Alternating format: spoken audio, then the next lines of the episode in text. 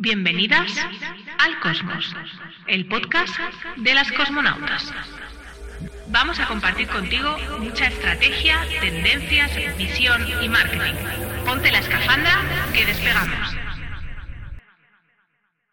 Bienvenidas, bienvenidos de nuevo al Cosmos, el podcast de las cosmonautas, en una edición muy especial, porque hoy voy a ceder este espacio a dos mujeres poderosas que me van a acompañar en el programa Órbita Mercurio.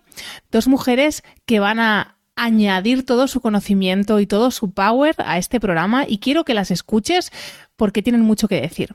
En especial si vendes servicios y estás pensando en escalar con formaciones, cursos, servicios grupales, te quiero presentar a Lidia Viso y a Valentina Ferrario.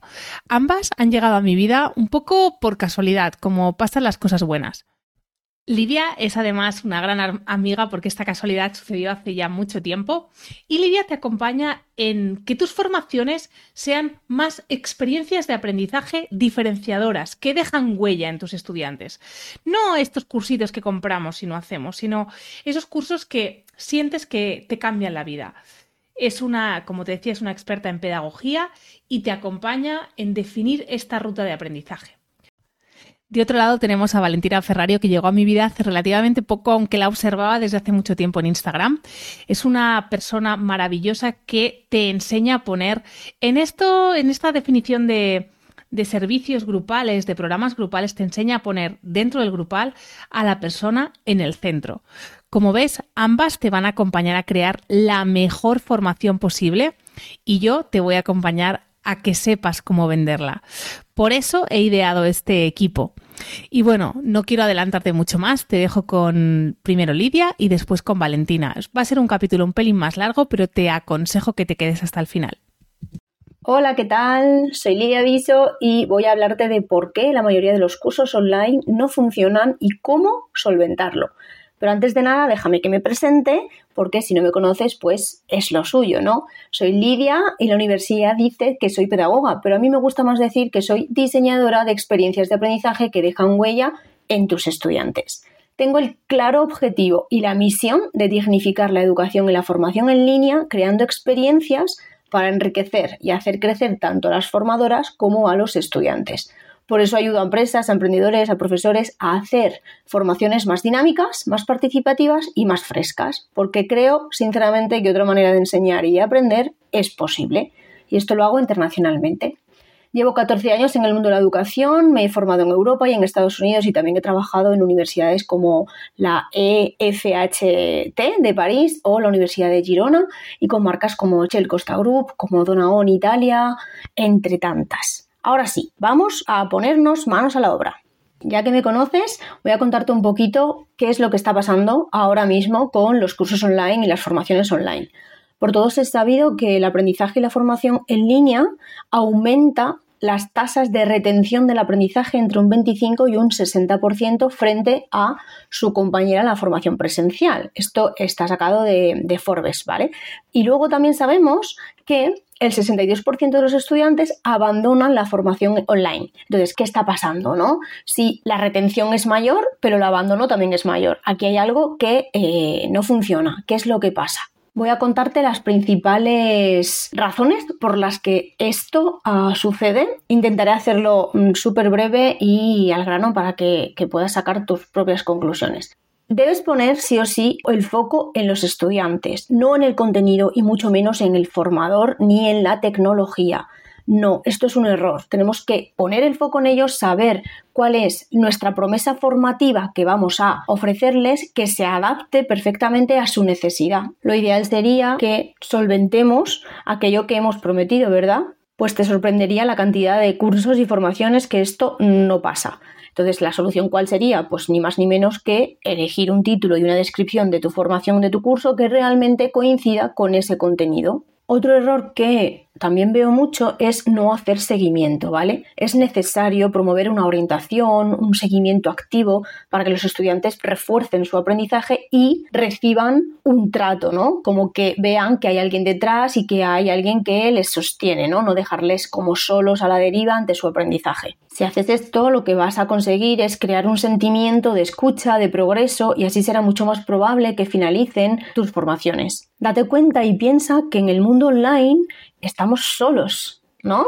Tenemos a la formación y a la formadora, pero no tenemos una clase presencial ni continuada en la que si me surge una duda pienso, bueno, pues se lo voy a preguntar eh, la próxima semana, ¿no? Por ejemplo, en este caso no es así. Estamos mucho más solos estudiando en nuestro cuartito y muy aislados. Entonces, crear este ambiente genera más seguridad en el estudiante. Otra razón por la que no funcionan los cursos ni las formaciones online es porque enlatamos y lo hacemos al puro estilo de 2013, por ejemplo, o peor aún, antes del 2000, o sea, de otro siglo. Copiar y pegar el contenido del presencial al online no sirve, no funciona. Se necesitan utilizar metodologías pedagógicas emergentes activas. Esto es, necesitamos un buen diseño instruccional que incentive y facilite la formación de redes de conocimientos entre los participantes. El problema es el de siempre, que pocas formaciones cuentan con profesionales pedagógicos que guíen este diseño que hay detrás.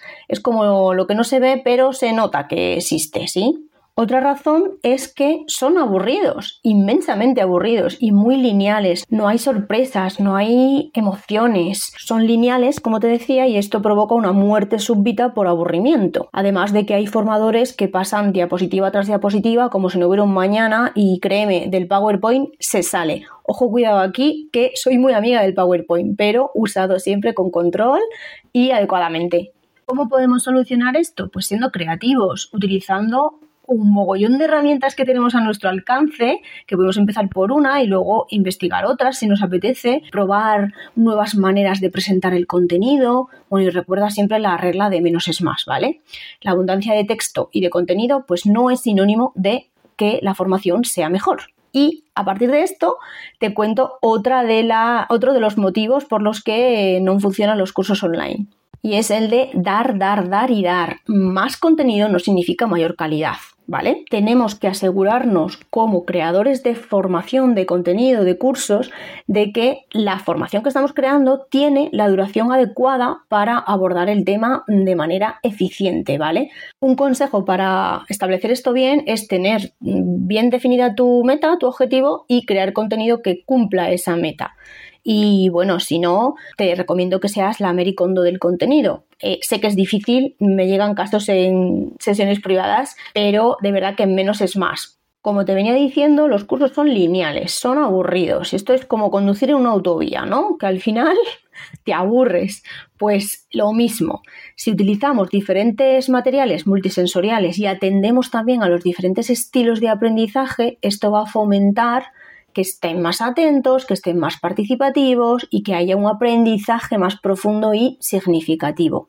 Un PDF de 300 páginas alojado en un Moodle es un monstruo. Lo mires por donde lo mires. Y he dicho Moodle por decir alguna plataforma, pero en cualquier otra, ¿vale? En un Lerdash o en un Kajabi, me da igual.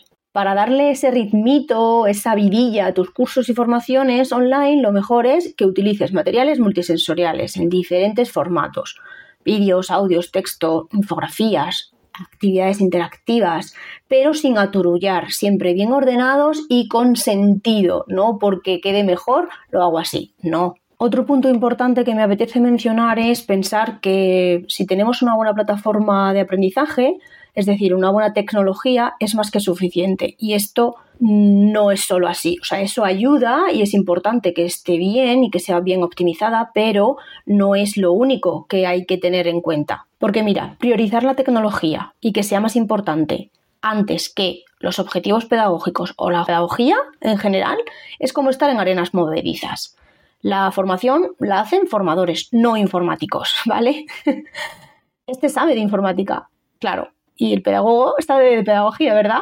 Solución. Poder colaborar con un equipo interdisciplinar sería lo ideal.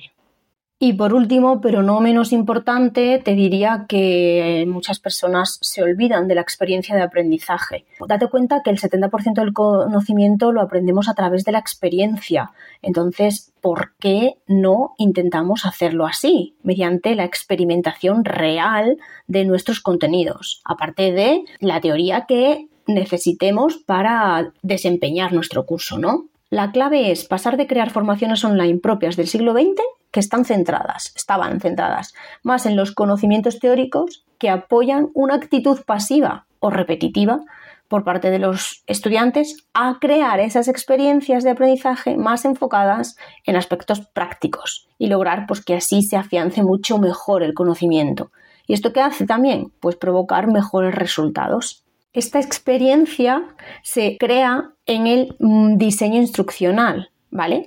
Que mejorará muchísimo si la tenemos, la experiencia junto con el diseño instruccional, que es la parte de planificarlo bien, que esté ordenado, que sea uniforme, que sea en grado creciente de mm, dificultad. Esto es algo que agradece y mucho nuestro cerebro cuando estamos aprendiendo. Entonces quiero que lo tengas en cuenta para crear tus formaciones y experiencias formativas. Y nada más. Espero que estos puntos te hayan aclarado, te hayan servido de ayuda para reflexionar sobre tus formaciones si ya tienes creadas o para las próximas que vayas a crear tengas en cuenta.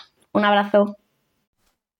Hola, hola, buenas, buenas. Mi nombre es Valentina Ferrario y hoy vengo a hablarte de habitar el mundo de los negocios digitales creando experiencias que realmente pongan a las personas al centro, creando experiencias que nos permiten nivelar y hacer que se encuentren nuestras ganas de crecer con nuestras ganas de sostener la calidad y la calidez en eso que ofrecemos.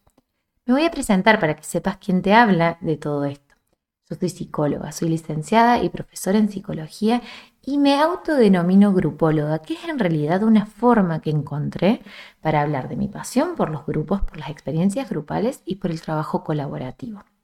En este momento trabajo acompañando a profesionales de diversas áreas a crear, diseñar, embellecer servicios y propuestas en el mundo online que pongan a las personas al centro.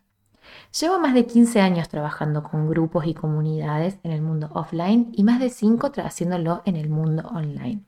En este camino he tenido el gusto y el placer de no solo formarme, sino también de formar profesionales en distintos lugares del mundo, acompañando a muchos de ellos a crear experiencias grupales poderosas en estos últimos cinco años, este camino se amplió y llegué a muchos otros lugares, encontrándome con profesionales de distintos rubros que están con el mismo compromiso. Yo fui viajera y me metí en el mundo online porque me seducía la idea de ser nómada digital. Y aunque lo fui durante dos años, hoy me sigue seduciendo y sigo eligiendo este canal, este camino, este universo, estando desde mi casa, desde mi pueblo de origen, que es un pueblo muy chiquito en el centro de Argentina, en el centro de la provincia que está el centro, que es Córdoba, bien, bien al sur del mundo. ¿Por qué? Porque para mí en este mundo online no solo nos encontramos con posibilidades de crecimiento, sino que también podemos expandir nuestra comunidad encontrándonos con muchas personas que tienen nuestros mismos intereses y nuestros mismos compromisos. Y eso es poderosísimo. De hecho, si vos estás escuchando esto acá, creo que algo de todo lo que voy a decir va a resonar y espero que así sea, que ojalá así sea. Entonces, te contaba al principio que mi búsqueda en este audio es hablar un poquito de esta idea de los servicios digitales, en el mundo de los negocios digitales, con las personas al centro y con promesas que realmente podemos sostener. Yo sé muy bien que en este mundo de los negocios digitales es muy común hablar de que tenés que hacer un servicio transformacional, que tenés que hacer high ticket, que está tal o cual tendencia. Y muchas veces en todo ese ruido, quienes tenemos esta necesidad de ponerle palabras a esta, búsqueda, de poner a las personas al centro, nos empezamos a marear y nos asustamos y nos abrumamos y pensamos que no está hecho para nosotros. Cuando en realidad muchas veces lo que nos pasa es que no estamos encontrando el camino para desarrollarlo. El camino que yo te voy a proponer hoy tiene que ver con dos grandes ejes. Uno es corrernos de estas ideas de ser súper expansivas, de ser que tiene que ser escalable, que tiene que ser high ticket, que tienes que ser extraordinaria y transformacional, hacia intentar ser de utilidad. ¿Y cómo soy de utilidad? Escuchando, atendiendo, mirando a las personas con las que ya estamos trabajando Para crear servicios poderosos, nutridos, multidimensionales, vamos a partir de la experiencia que ya tenemos. Vamos a hacer una sistematización de lo que ya tenemos. Y para eso tenemos que conocer personas reales a las que le están pasando cosas reales y a quienes podemos acompañar. El desafío es encontrar eso en lo que mejor las podemos acompañar, donde más cerca podemos estar y donde mejores resultados podemos ofrecer si esa es la palabra que nos hace sentido. Este tema de la utilidad como una invitación que tiene poquito glamour, pero mucho, mucho compromiso y mucho compromiso con poner a las personas al centro, las otras personas, no nosotras y nuestro glamour, sino las personas para las que vamos a trabajar, me lleva al segundo tema que quiero trabajar hoy, que tiene que ver con la promesa.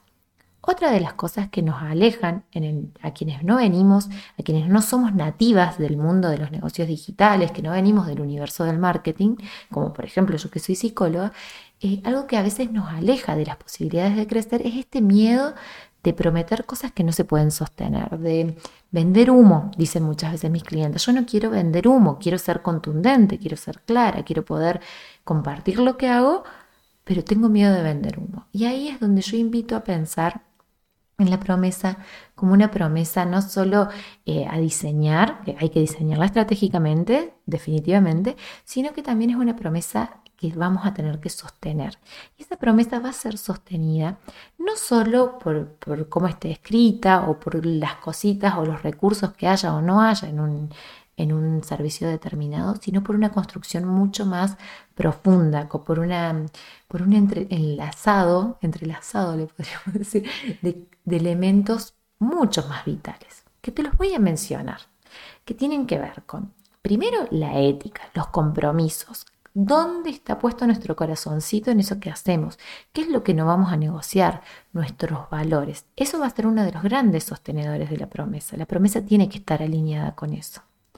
Pero no es solo la ética, también es la estética, el disfrute, la belleza, el, el cómo, cómo lo voy a hacer, qué forma le voy a dar, dónde voy a poner mi creatividad al servicio de esa otra persona, dónde voy a poner el disfrute para que esa persona pueda atravesar este proceso. Que cuando son procesos útiles, no siempre son los procesos más deseados, pero que podemos acompañar y embellecer con nuestros recursos también para que sea una experiencia lo más amable y disfrutable posible, incluso cuando sea una experiencia difícil. También lo va a sostener, y esto es clave, y esto ya te lo imaginabas, supongo, nuestros estudios, lo que nosotros hayamos aprendido, las formaciones que tengamos, porque de ahí van a salir las herramientas que nos van a permitir trabajar con ese tema, trabajar con esa persona, ayudarla a resolver ese problema. Y esos estudios y esas formaciones nos van a señalar el alcance, que es algo crítico a la hora de pensar una forma sostenible y, respetuosa de las personas con las que vamos a trabajar. No va a ser lo mismo si estoy empezando, así llevo muchos años de estudio, no va a ser lo mismo para, por ejemplo, yo pongo siempre este ejemplo, a la hora de acompañar un parto, no va a acompañar igual una dula que una obstetra. Tampoco que una obstetra que es dula, tampoco que una psicóloga que es dula, ni tampoco una profe que es eh, profe de yoga que sea dula. Nuestros estudios nos van a abrir un campo, un alcance posible desde donde nosotros vamos a poder experimentar.